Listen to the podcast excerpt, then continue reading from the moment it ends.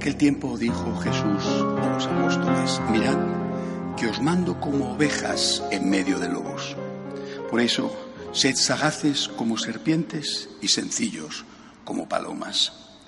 Pero no os fiéis de la gente, porque os entregarán a los tribunales, os azotarán en las sinagogas y os harán comparecer ante gobernadores y reyes por mi causa. Así daréis testimonio ante ellos y ante los gentiles. Cuando os arresten, no os preocupéis de lo que vais a decir o de cómo lo diréis. En su momento se os sugerirá lo que tenéis que decir. No seréis vosotros los que habléis, el Espíritu de vuestro Padre hablará por vosotros. Los hermanos entregarán a sus hermanos para que los maten, los padres a los hijos. Se rebelarán los hijos contra sus padres y los matarán. Todos os odiarán por mi causa. El que persevere hasta el final se salvará. Cuando os persigan de una ciudad, huid a otra, porque os aseguro que no terminaréis con las ciudades de Israel antes de que vuelva el Hijo del Hombre. Palabra del Señor. Bueno, es un mensaje este que nos transmite Jesús, que nos cuenta San Mateo, de tipo apocalíptico, pero no solo porque se refiera al fin del mundo, sino porque lo que el Señor dice que va a ocurrir y que le sucedió a aquellos eh, inmediatamente después de su muerte, eso sigue sucediendo. Vamos por partes. Primero dice Jesús a sus apóstoles que les manda como ovejas en medio de lobos. ¿Qué tiene que hacer una oveja en medio de un lobo? ¿Convertirse en otro lobo? Me imagino que muchos habrán eh, visto o leído la película de la serie de películas del Señor de los Anillos. La tesis de fondo es que eh, la búsqueda del poder, con la excusa de utilizarlo para el bien, destruye a quien lo busca. El poder envenena. Es decir, si tú decides usar el mal para hacer el bien, terminas por usar el mal y no hacer el bien.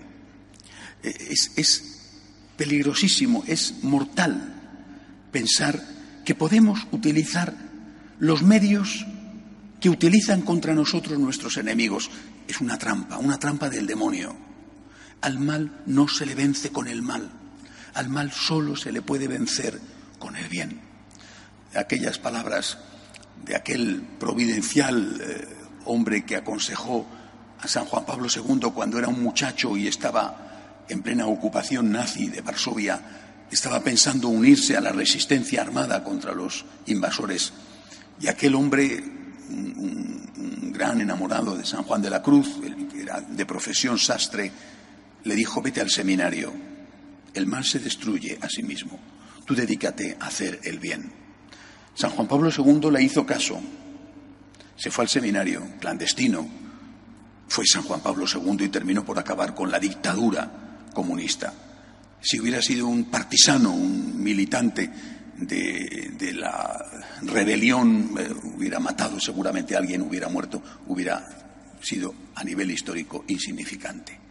Al mal no se le destruye con el mal, se le destruye con el bien. No podemos utilizar el mal porque para nosotros es fundamental que el fin no justifica los medios. Y cuando uno se encuentra en situaciones de gran apuro, de gran angustia, pienso lo que está pasando en Nicaragua, lo que está pasando en Venezuela, en Siria, en Irak, hay que decir, claro que tienes que usar los medios legítimos, la legítima defensa, y claro que la Iglesia en determinadas situaciones ha dicho que hay incluso una guerra justa y que desde luego la, defensa para salvar tu vida es legítima y es justa. Pero no nos olvidemos, Jesucristo no emprendió ninguna lucha armada.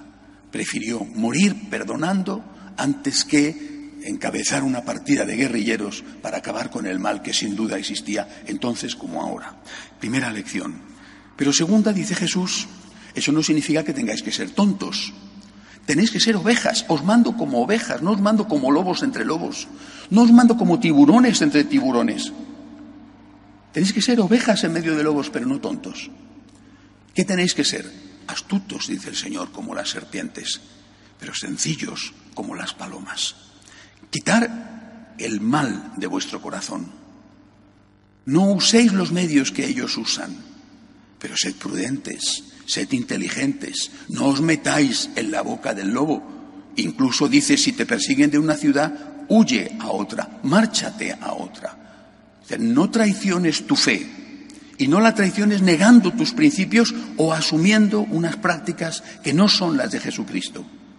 Pero a la vez intenta evitar, en lo que tú puedas evitar, la confrontación. Sé astuto como una serpiente, pero sencillo como una paloma. Muévete con inteligencia dentro del camino del bien, dentro de las formas del bien para no para que esas formas no terminen por contaminar los principios. Y creo que la última cosa que merece la pena ¿no? destacar es que el Señor advierte, nos advierte que no vamos a encontrar, si estamos a su lado, el aplauso del mundo. Eh, después de describir cosas terribles como que los hijos matarán a los padres o los padres denunciarán a los hijos, dice, todos os odiarán por mi nombre, pero el que persevere hasta el final se salvará. Siempre el horizonte de la vida eterna. Todos os odiarán por mi nombre. Recibía una carta eh, ayer de una señora que me escribía desde El Salvador, aunque ella está viviendo ahora en Miami, y me decía que ha regresado a su país a pasar las vacaciones y se ha encontrado, con, para su sorpresa, con muchos de sus amigos y familiares católicos, se ha encontrado con que están a favor de la ideología de género y que su postura de defensa de lo que enseña el Papa, de lo que enseña la Iglesia, le está acarreando perder amigos y ver cómo incluso familiares la vuelven la espalda. Es lo normal, es lo que dice Jesús. Es lo que dice Jesús. Es decir, no podemos estar con el mundo y con Jesús. El Señor nos dice, tenéis que estar en el mundo, pero no ser del mundo. Y esto genera inevitablemente una consecuencia. Todos os odiarán por mi causa. He leído una declaración que un nutrido grupo de jóvenes ha mandado al Papa como preparación del sínodo sobre los jóvenes me ha gustado muchísimo. Entre otras cosas, dicen estos jóvenes, la Iglesia tiene que ser popular, es decir, estar con el pueblo, pero la Iglesia no tiene que ser mundana. Si hay que elegir entre ser popular y ser mundana, preferimos que no nos aplaudan antes que traicionar a Jesucristo. No queremos el aplauso a costa de cualquier cosa. No queremos el aplauso a costa de renunciar a nuestros principios o a nuestra forma de hacer las cosas, que es la de la paz y la del amor. Si, nos odian, es una cosa molestísima que te odien, es una cosa molestísima que te critiquen, que te persigan, que te retiren el saludo tus amigos, que te llamen conservador o, anticuado o eh, dictador, fascista. Sí, pero lo que nos importa de verdad es que Jesús no se avergüence de nosotros, porque Él no se avergonzó de dar la cara por nosotros. Que así sea. De pie, por favor.